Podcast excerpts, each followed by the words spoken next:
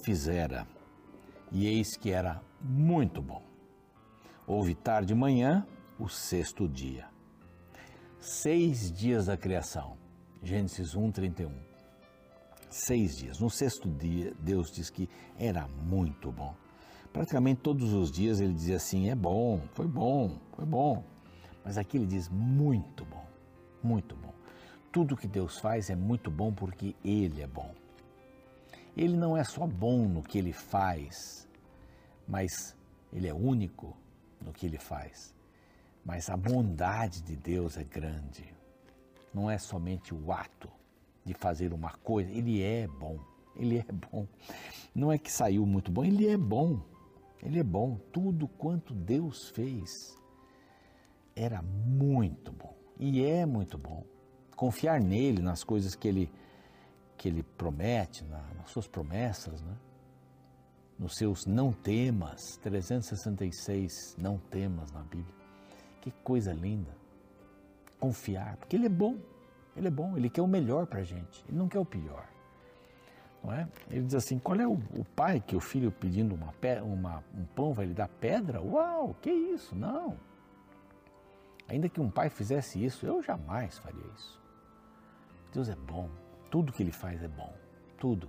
Não diga para você mesmo, para você mesma, ah, eu sou uma droga, eu sou uma porcaria, eu sou uma pessoa feia.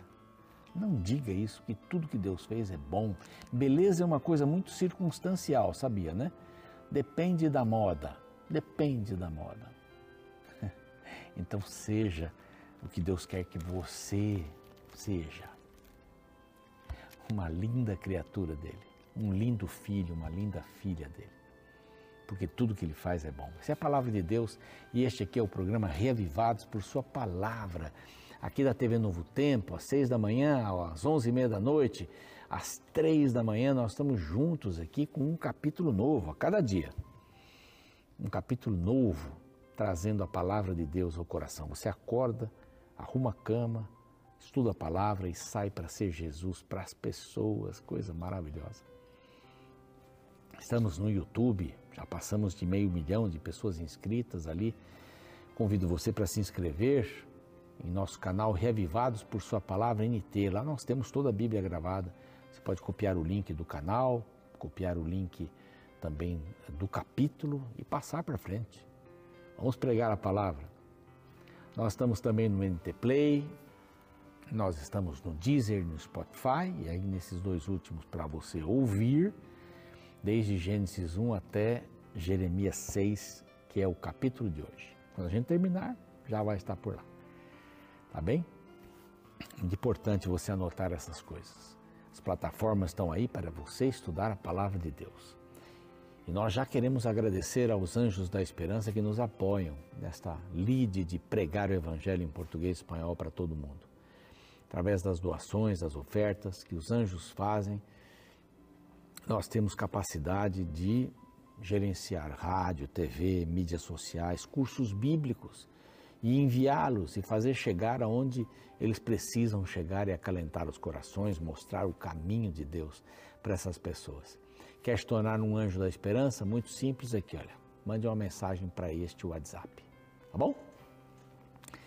E vamos aqui mostrar este, este material lindíssimo. Olha que beleza esse material. É Superloop é a revista Esperança, né, da Novo Tempo, para crianças. Tem aí de finanças, tem de família, tem de saúde, saúde física, saúde emocional, profecias, estudo da Bíblia, sobre mulheres, sobre oração, tanta coisa, tantas revistas bacanas aqui. Nós estamos oferecendo essa para você. A Volta ao Mundo em Sete Dias com a Superlupa. Você pode pedir essa revista por este outro WhatsApp que aparece aqui. É diferente do WhatsApp para uh, os Anjos da Esperança. Você vai receber aí na sua casa, tá bom? Ou no seu escritório, vai pelo correio. Muito bem, nós vamos para um intervalo. Na volta, o capítulo 6, fechando esse bloco, é, o segundo bloco do livro de Jeremias. Então não sai daí, a gente já volta.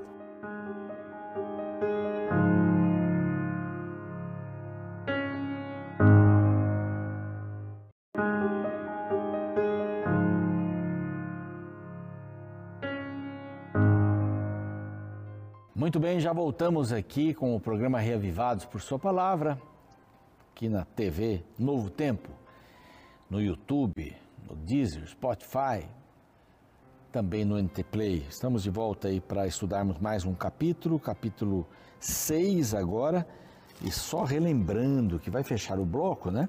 Então, a partir do verso do capítulo 2, capítulo 1 um é aquela questão do profeta estar relutante, o servo estava em dúvida, tarefa difícil, mensagem perigosa e tudo mais, tal. E agora chega aqui esse segundo bloco, que é a pregação do profeta. Jeremias contra todos, né? Jeremias uma mensagem que as pessoas zombavam dele. Mas ele vai. Vai. Capítulo 2. Rebelião. Então, debaixo do pregação do profeta, ele vai pregar sobre a rebelião, né? Deus vê os pecados do seu povo. O povo está em rebelião. Várias figuras da esposa infiel, cisternas rotas, escravos transformados em presas, são presos escravos. Os animais obstinados, a vinha degenerada, e aí tem outros tantos aqui. É, isso mostra quão, é, quão rebeldes estavam ali as pessoas de, de Judá. Depois, o capítulo 3 é o capítulo do arrependimento. Deus roga ao seu povo que volte para Ele. É o capítulo do arrependimento. Está lá Deus falando. Então, somente reconhece, convertei-vos, voltai, lava o teu coração, circuncidai-vos para o Senhor. Volta, volta, volta. Capítulo 3 e capítulo 4, aqui. Mas já falando que vai haver destruição, que vem do norte um poder. Já falando essas coisas aqui, dizendo: olha, vão se arrepender, não se arrependam por causa disso, mas se arrependam porque eu sou o Senhor, vocês me abandonaram. Mas eu não vou destruir vocês de todo, não vou consumir de todo. Aparece aqui aparece no capítulo 5 também essa expressão. Capítulo 5, retidão. Deus procura uma pessoa piedosa, alguém piedoso. Vai lá procurando, vai lá, Jeremias, procurar na rua. Se tiver uma pessoa piedosa, eu não vou destruir é, Jerusalém. Ah, vocês, vocês são, juram falso, vocês são ingratos, vocês são perversos, são infiéis, são despreocupados, não estão nem aí. Ah, e, e acaba chegando aqui o capítulo 6, que é a retribuição. Deus envia o seu julgamento, decidido, destruição então, aqui alguns aspectos. Deus declara guerra, versos 1 a 5. Deus dirige o ataque, versos 6 ao 15. Deus dá o veredito, versos 16 ao 23. E do 24 em diante, Deus descreve as consequências. Pesado, esse, esse livro é pesado. Esse livro é pesado. Ele define como Judá vivia Fala de Israel também aqui. Fala dos pecados, das consequências agora, destruição. Falou da rebelião, né? falou do arrependimento. Arrependam-se. Deus roga para que o povo se arrependa. Não se arrependeu. Fugir, filhos de Benjamim, que era uma outra uma frase, uma palavra para Jerusalém. No meio de Jerusalém, tocai a trombeta Levantai o facho. Por quê? A formosa e delicada filha de Sião eu deixarei em ruínas. Por que vai tocar trombeta? Porque o inimigo vem aí. A Babilônia guerreava, a guerra para a Babilônia era uma cruzada santa aos seus deuses. Era uma cruzada santa. Agora Deus está mandando. Deus está enviando Babilônia. Contra ela virão os pastores com seus rebanhos, levantarão suas tendas e cada um apacentará no seu devido lugar. A terra vai ficar em ruína e eles vão apacentar os, os animais que ficarem ali. Preparar a guerra. Agora a estratégia de guerra, preparar a guerra. E como é, e vai falar aqui duas coisas, né? Subamos ao meio-dia, no calor do dia, bem forte, e subamos à noite, quando todo mundo estiver descansando. Deus estabelece o ataque, Deus dirige como é que vai funcionar. Vocês cortam as árvores, o verso 6, né? cortem as árvores, levantem tranqueiras, que eram, que eram, eram algumas subidas, escadas até a, os muros, né? até a parte de cima dos muros. Né? Façam isso aí, cortai, esta cidade vai ser punida. Como o poço conserva frescas águas, essa não. Aí tem águas podres, tem águas podres. Um apelo que Deus faz através do profeta no verso 8: aceita a disciplina, Jerusalém, para que não me aparte de ti. Aceita. Não vai querer guerrear contra a Babilônia, vocês vão perder feio. Aceita a disciplina. A gente encontra isso mais lá nos livros de Reis, Crônicas, para que eu não te torne em assolação. Aceita. A destruição vai ser menor. Agora ele começa a explicar que as iniquidades de Jerusalém são a causa da sua queda. Vai falar sobre a vinha. É uma outra estratégia, né? Vai metendo a mão, ou, ou estratégia, é uma outra situação. Vai metendo a mão, como aquele que vai colher uvas na vinha, são essas pessoas da Babilônia. Eles vêm e vão metendo a mão em tudo. Vão passando por todas as coisas. A quem falarei e testemunharei, né? Deus pergunta, para que ouçam. Para que, que eu tenho que falar, né? Qual é o, o como é que eu tenho que fazer para vocês me ouvirem, né? Claro que Deus sabe o que está falando. Vocês estão com o ouvido incircunciso. Vocês podem ouvir uma palavra que eu tenho que eu tenho dito. Vocês não gostam da minha, das minhas palavras. Não gostam das minhas palavras. Pelo que estou cheio da ira do Senhor. Estou cansado de a conter, aqui é o profeta falando, Jeremias falando. Derramá-la-ei sobre as crianças pelas ruas, não tem jeito. Para todos, os jovens, marido, a mulher, os velhos. As suas casas passarão para outras pessoas. Os campos também, as mulheres e também as mulheres. E estenderei a mão contra os habitantes da terra. Olha, vai profeta, sacerdote, eles são superficiais. Eles vivem pregando paz, paz, quando não há paz. Deus então, deixa eu ver aqui, declara guerra, Deus dirige o ataque e Deus dá o veredito. Qual é o veredito? Olha só. Assim diz o Senhor: Ponde-vos à margem no caminho e vede, perguntai pelas veredas antigas, qual é o bom caminho, andai por ele. Olha até onde Deus está fazendo apelo. E achareis descanso para vossa alma, mas eles dizem, não andaremos. Também os atalaias dizem, não escutaremos. Final do verso 16, final do verso 17. Não andaremos, não escutaremos. Portanto, ouviu nações, Aí o veredito. Houve a terra, verso 19, veredito dado. Eis que eu trarei sobre o mal sobre o povo, esse povo. Não estão atentos às minhas palavras e rejeitam a minha lei. Pronto. Não adianta vir com incenso, com cana aromática, com holocaustos, né? Não o juiz de Deus não tem retoque. Vocês não, não vão, é, por, essa, por essas atitudes externas, por essas atitudes que não são do coração, me comover. Não, cheguem, eu não quero, não quero sacrifícios, não quero nada disso. O inimigo vem do norte. E vem, terra do norte. Trazem arco e dardo. Eles são cruéis. Não usam de misericórdia. Sua voz ruge como o mar vêm montados em cavalos, como guerreiros, em ordem para a batalha.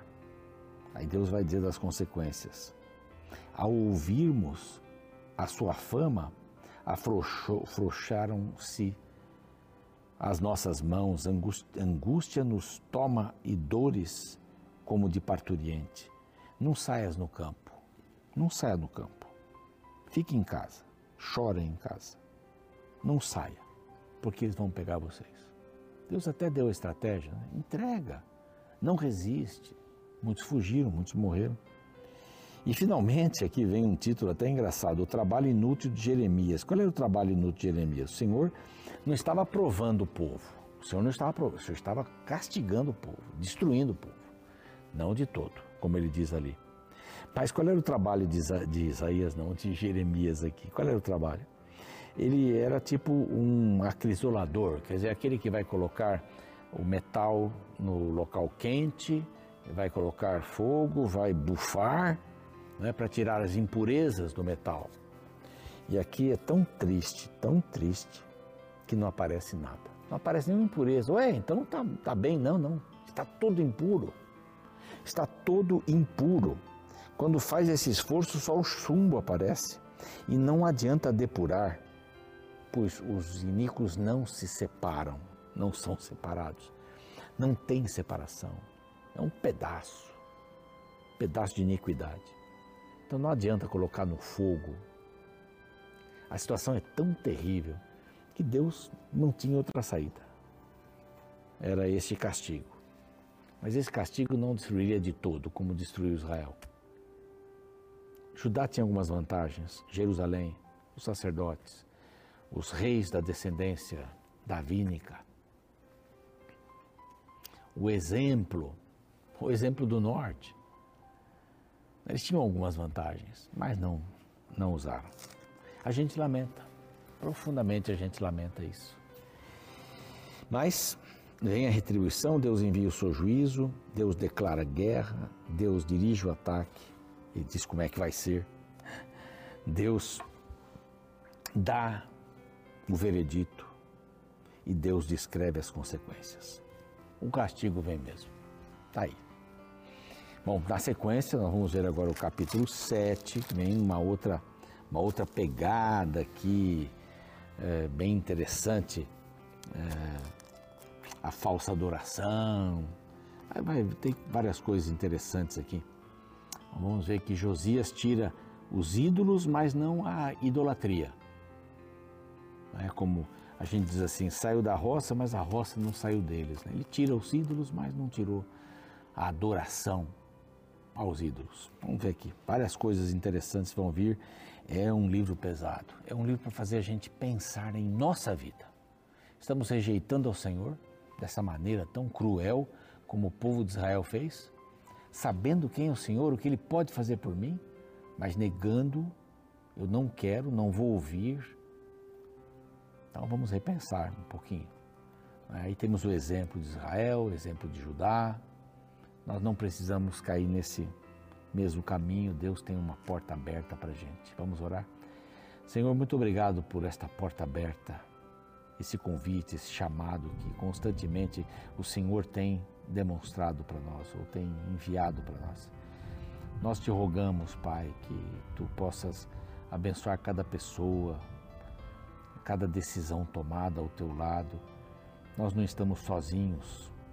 Nós erramos e podemos ser perdoados e podemos corrigir os rumos da vida com o teu poder. Ajuda-nos para isso. Talvez esteja falando para alguém que esteja vivendo um momento difícil, um momento difícil pelas escolhas que fez mas que esteja nas tuas mãos. É o melhor lugar do mundo. Te agradecemos por tudo, por Jesus. Amém. Muito bem, a gente vai ficando por aqui. Amanhã o capítulo 7. O programa vai seguindo e eu espero você amanhã. Um abraço. Até lá.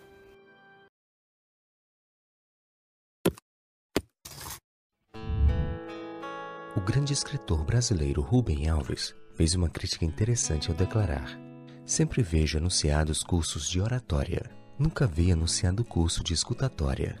Todo mundo quer aprender a falar. Ninguém quer aprender a ouvir.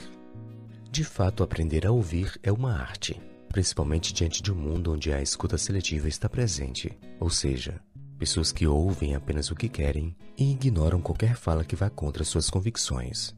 Infelizmente, para quem não quer ouvir, não importa o quanto você argumente, suas palavras jamais serão acatadas. O profeta Jeremias enfrentou dificuldade semelhante em seu tempo. O povo de Israel não queria ouvir a mensagem profética. A razão é que ela não era agradável aos ouvidos deles. Jeremias afirmava que Jerusalém seria sitiada e dominada pelos inimigos, ou seja, que eles seriam derrotados. Porém, como não combinava com a expectativa dos ouvintes, a palavra de Deus era rejeitada. No verso 10, Jeremias lamenta: A quem falarei e testemunharei para que ouçam? Eis que os seus ouvidos estão incircuncisos e não podem ouvir. Eis que a palavra do Senhor é para eles coisa vergonhosa. Não gostam dela. A razão para que o povo ignorasse a mensagem de Jeremias é que outros líderes religiosos importantes daquela época pregavam uma mensagem contrária de Jeremias. Enquanto que o profeta de Deus falava de derrota como fruto da desobediência, os profetas falsos pregavam paz para o povo rebelde. Os versos 13 e 14 afirmam: E tanto o profeta como o sacerdote usam de falsidade, curam superficialmente a ferida do meu povo, dizendo: Paz, paz, quando não há paz. Estes versos mostram que precisamos tomar muito cuidado com mensagens que são agradáveis aos nossos ouvidos, mas que não passam de paliativos baseados na mentira. Nem sempre o que é gostoso de ser ouvido é o remédio certo para nossa cegueira. É melhor a dor da verdade do que a ilusão da mentira. Então seja maduro e agradeça pelas pessoas que se importam tanto com você a ponto de terem coragem de falar o que é necessário. Como Carlos Hilsdorf declarou, amigo de verdade é aquele que diz o que você precisa ouvir, não o que quer ouvir. Ele arrisca a amizade pelo seu bem.